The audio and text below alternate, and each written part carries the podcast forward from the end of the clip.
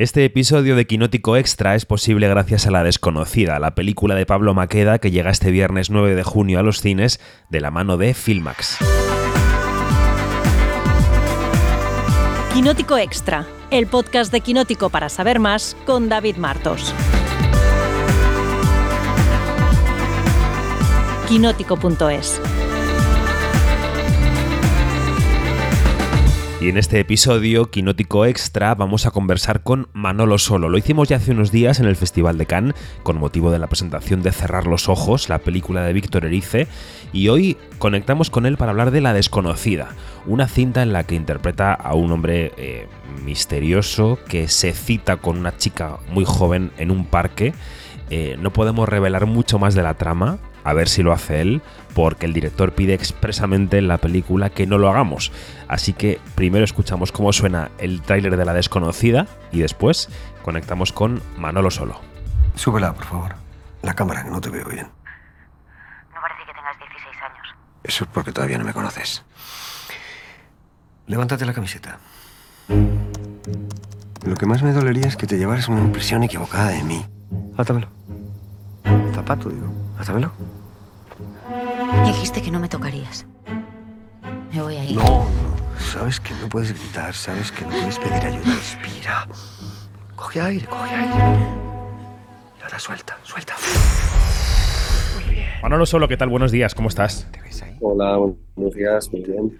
¿Qué tal va la promoción de La Desconocida? Pues bien, aquí estamos. Bueno, eh, estamos hablando de, una película de Pablo Maqueda, escrita a seis manos con Aicea Viana y con Paco Becerra, porque procede de su obra de teatro. Eh, me gustaría que nos contaras cómo se te mm, ofreció este papel y qué encontraste en él para decir que sí. Pues me mandaron el guion, yo luego tuve una reunión con Pablo y Pablo Maqueda y Paco Becerra. Yo no lo tenía muy claro, me asustaba hacer un personaje tan odioso.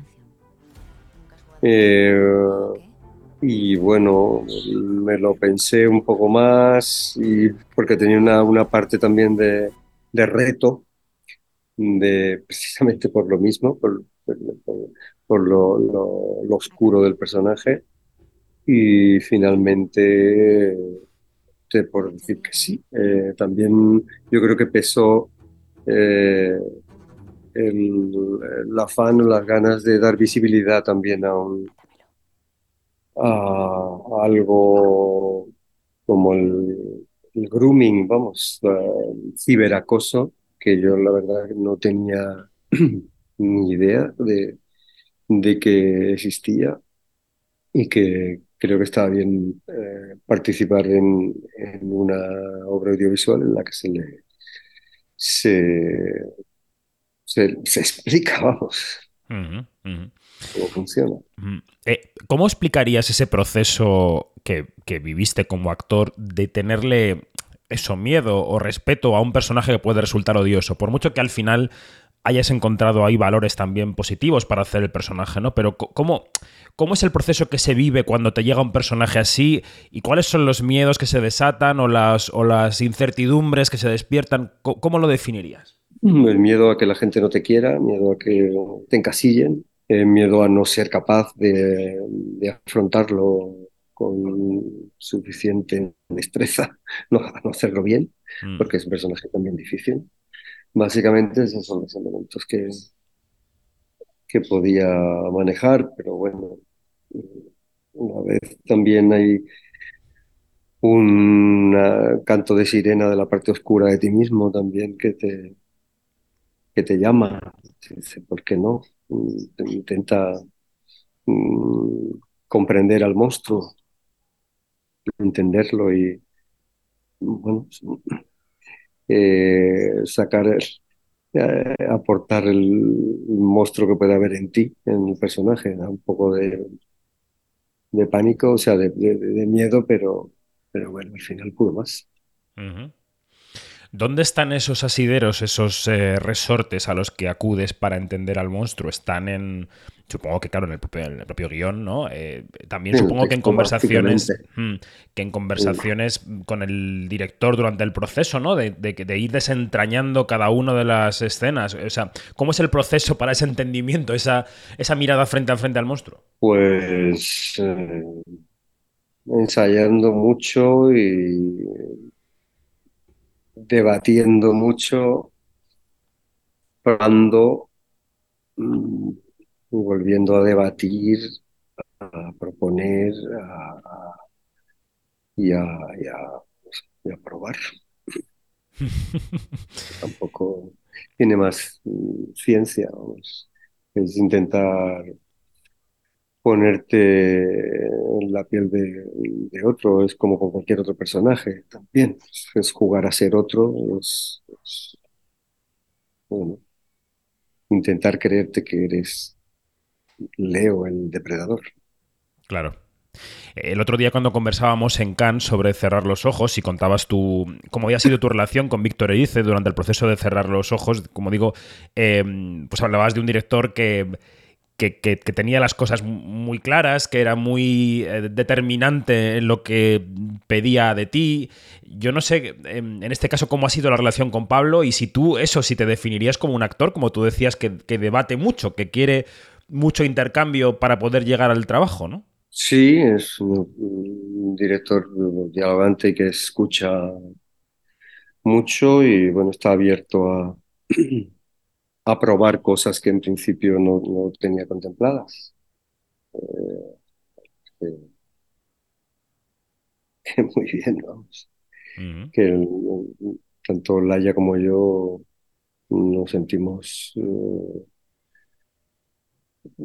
como que teníamos eh, la libertad suficiente para, para, decir lo que quisiéramos. Es verdad que la contraparte de la película es, es Laia Manzanares, con la que compartes em, conversaciones intensas, intercambios argumentales eh, de alto voltaje y además vuestra relación de poder se transforma en la pantalla durante la película. Eh, bueno, yo, no sé mm, cómo es, digamos. Porque claro, eh, un guion define los, diálogos y define evidentemente esas relaciones de poder, pero dependerá mucho, supongo, de quien tengas enfrente, de cómo sea el actor o actriz que tengas enfrente y de la posible conexión que haya, porque al final se trata casi de un, de un partido de tenis, ¿no? De darse y devolverse respuestas. En este caso, ¿cómo ha funcionado la preparación de las escenas con, con Laia?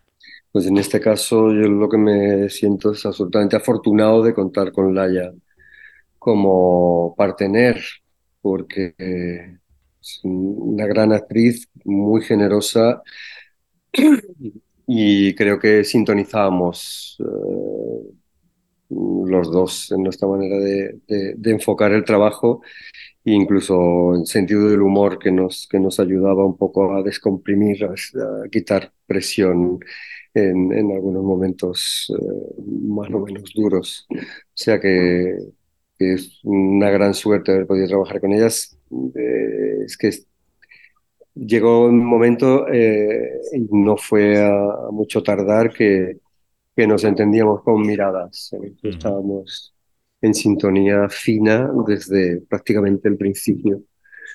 es un, un una película y un, personaje que, bueno, pues siempre pasa, pero en este caso, por el origen teatral, el origen teatral en, que es un toma y daca entre dos personajes, una secuencia en la versión teatral eh, como una, un plano secuencia, es, a tiempo real, ellos dos solos, y aquí por, por tener tanto peso, eh, esa, la, la versión teatral, pues era importantísimo que hubiera esa sintonía que te decía.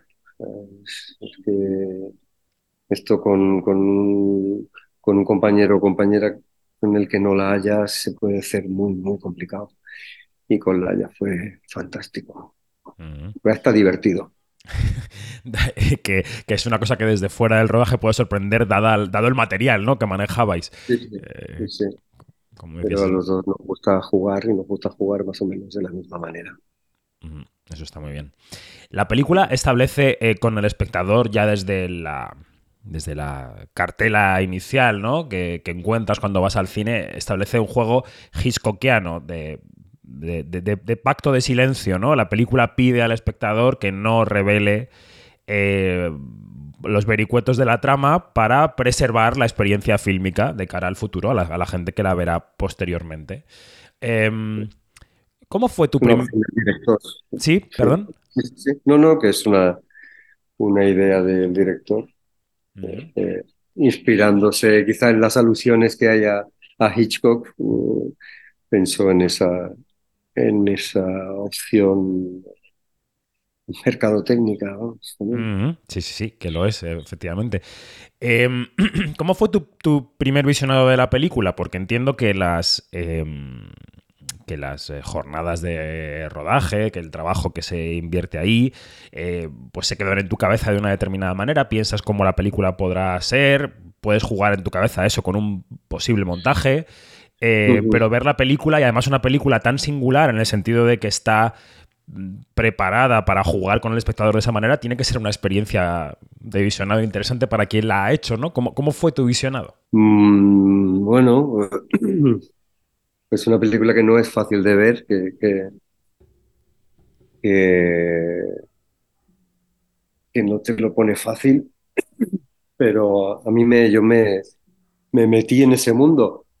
Me olvidé, me olvidé de mirarme a mí y, creo que, me resulta difícil los primeros visionados de, las películas y, y entré en la atmósfera, una atmósfera muy incómoda, en un, viaje a través de un bosque intentando yo también como espectador encontrar la salida. Y bueno, fue una experiencia potente. Este año, por abundar en lo que comentábamos en Cannes hace unos días, está siendo un año em, potente en cuanto a los trabajos eh, que estás pudiendo estrenar, ¿no? Eh, el trabajo de Erice es un protagonista absoluto en una película de un gran metraje. En este caso, se podría hablar de un coprotagonista también con mucha solidez, eh, junto a Laia Manzanares. ¿Qué ha cambiado en estos últimos meses y años para dar el salto del, secundario al protagonista? ¿Ha sido la persistencia? ¿Ha sido el trabajo más un cierto factor suerte? ¿Ha sido que han llegado los papeles adecuados para esto? ¿Cuál sería la fórmula? Un poco todo, un poco todo. Un poco persistencia, seguir estando ahí.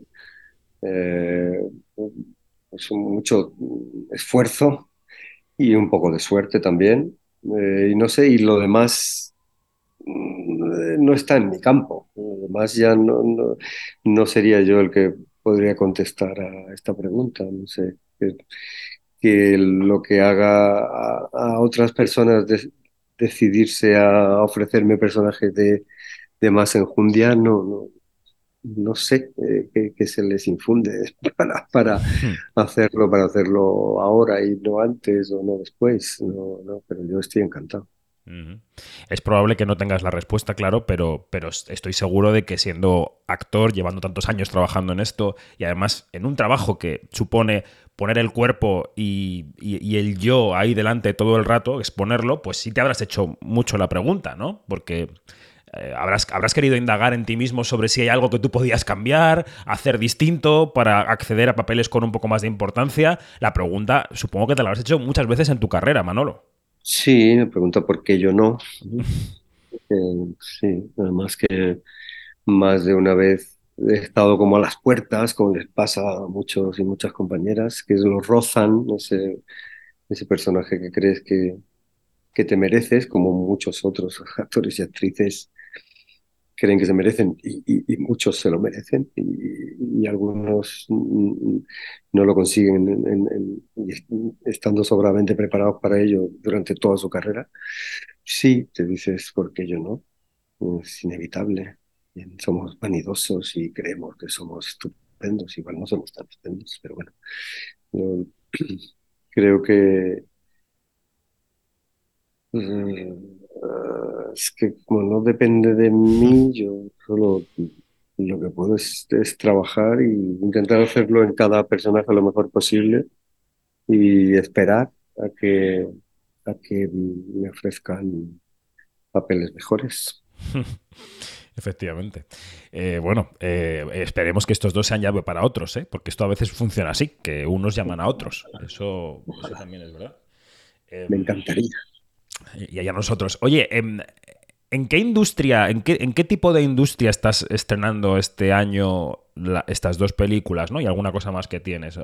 ¿Cómo has vivido el cambio de la industria en los últimos años? Porque de un tiempo a esta parte, y no hay que irse muy atrás, 10, 15 años no había plataformas audiovisuales, ahora sí, hay plataformas de streaming que han cambiado el panorama para dar mucho más trabajo por un lado, también para estandarizar algunos contenidos por otro. Eh, también ha cambiado radicalmente la imagen del cine español en esos últimos 15 años. Hace 15 años estábamos todavía lastrados por, la, por la, el desenamoramiento de una parte de la sociedad y ahora vivimos en otro momento. Parece que el cine español tiene un prestigio que hace 15 años no tenía. ¿Tú, tú cómo, cómo lees el contexto? Eh, ¿En, qué mundo te parece que estamos ahora en el 2023? ¿Qué, qué pasa? Una pregunta que me viene grande. No, no tengo una formación para contestar esa pregunta.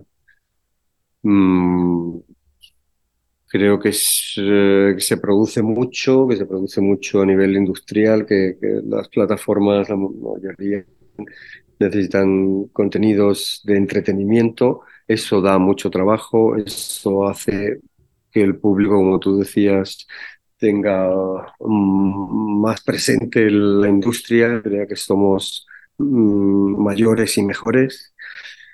Eh, bueno, que por un lado es, experiencia también, o sea, de, que ese trabajo para tanto a nivel actoral como técnico todo nutre. Eh, actoral o guionistas y de, dirección de todos los equipos, todos los departamentos. Pero bueno, yo a nivel personal como espectador no me, no me subyuga mucho la mayoría de, de contenidos que ofrecen las, las, plataformas y bueno, quiero, deseo y espero que, que, mm, que, haya un número suficiente de personas que aspiramos como espectadores a ver otro tipo de cine como para que se siga haciendo ese tipo de cine. Claro, en eso estamos. Estamos en ver cómo de numerosa es mm. la parroquia y si, y si da para mantener ciertas producciones, porque lo que estamos viendo en la taquilla de los cines tradicionales eh, los últimos meses es que lo que tiran son los grandes blockbusters y los estrenos medianos y pequeños que incluyen las producciones independientes españolas, eh, pues, pues tiran poco en la taquilla, desafortunadamente. Entonces, bueno, estamos ahí, ¿no? Estamos viendo a ver qué pasa con todo lo que se produce, si todo se tiene que estrenar en el mismo sitio. es, un, es un tiempo interesante, ¿no? Sí, un tiempo que también, tiempo de cambio para todos, incluso para las plataformas, puede que, no creo que esto dure mucho tampoco. Creo que, que no sé si esta, esta primavera de las plataformas eh, vaya a durar eternamente. Yo creo que, que no, esto, que el panorama va a seguir cambiando. Sabemos que que el cine de, bueno, sabemos, o, yo creo que el cine, la, inmersión en pantalla oscura, eh, una proyección con, cine convencional mm, sigue bajando, pero yo creo que no desaparecerá del todo. Mm, y yo creo que va a mutar, va a seguir mutando el tema de las plataformas. ¿Hacia dónde? No lo sé. No lo sé, pero es que, ah, cada vez salen más. creíamos hace cinco años que, iba a haber una absorción de unas sobre otras y que, el mercado se iba a, a, concretar y a, y a limpiar, por así decirlo, pero es que por ahora no dejan de aparecer y todas queriendo hacer contenidos y todas queriendo manejar todo el, eje desde la producción a la exhibición, mm, bueno, es que tiene la, las hostias tienen que ser grandes, las que, se, las que se están metiendo entre ellos y las que se van a dar. Mm. Pero bueno, a día de hoy todavía no. Sí, esto es apasionante. Desde luego. Pues Manolo Solo, coprotagonista de La Desconocida, gracias, como siempre, y un abrazo fuerte. Venga, muchas gracias.